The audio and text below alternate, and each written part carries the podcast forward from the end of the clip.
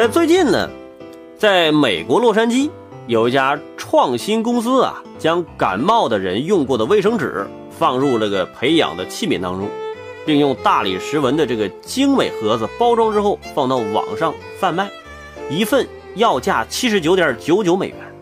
朋友们，是不是听着危人耸听？别人用过的、擤过鼻涕的卫生纸还要卖，还卖的还挺贵，八十美元。推出啊，别人用过的卫生纸，正是希望顾客购买之后呢，能自由选择合适感冒，并增强抵抗力。哎，他们说呢，这个比疫苗还有效呢。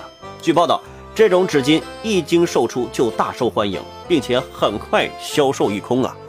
朋友们，朋友们呐，我感觉我错过了一个发财的大好时机。大家都知道，前两天我一直感冒，对不对？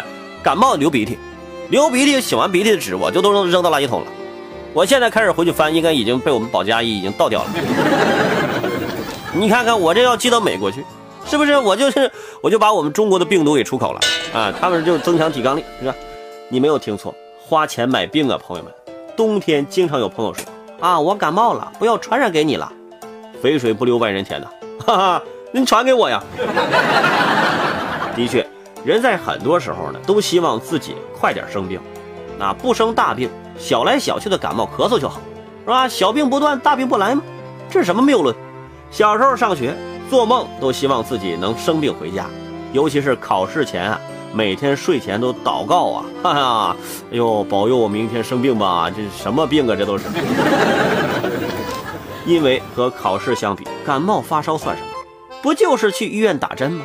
自己告诉自己，啊，打针不疼，打针不疼，啊，打针不疼。旁边的父亲和蔼地对孩子说：“孩子，打针是不疼，但是你再不把你的胳膊伸出来，我就要打你了，是吧？骨折那是真疼啊！”哎呀，神奇的是，一学期下来，只有那么几个同学能够全勤出席，要么十分幸运，能一整年都不生病，要么十分坚强。有一对就算孩子生病也要让他坚持上学的父母，啊，管的是多么严厉！所以说，哎呀。别说什么感冒病毒纸巾了，要买就多买一点，是吧？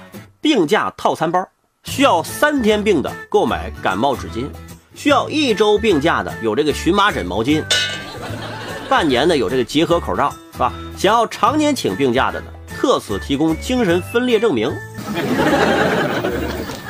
不过，对于这种纸巾生物学方面的专家则质疑说，那说每个人对病毒的抵抗力不一样。任何接触病毒都有致死的风险，认为出售这种纸巾是不负责任的行为。我跟这专家真是不谋而合。我很少跟专家不谋而合，但是我觉得这个专家说的还挺对的。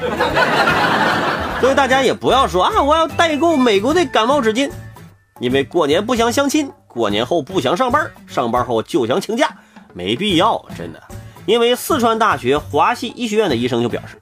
说肥胖患者属于感染流感的高危人群，明白什么意思了吗？就是说越胖的人呢，免疫力会越低，哎，更容易生病。所以呀，过年多吃点不要怕。车到山前必有路，胖到极致就会瘦啊！相信你自己，胖到极限，你也能够突破极限。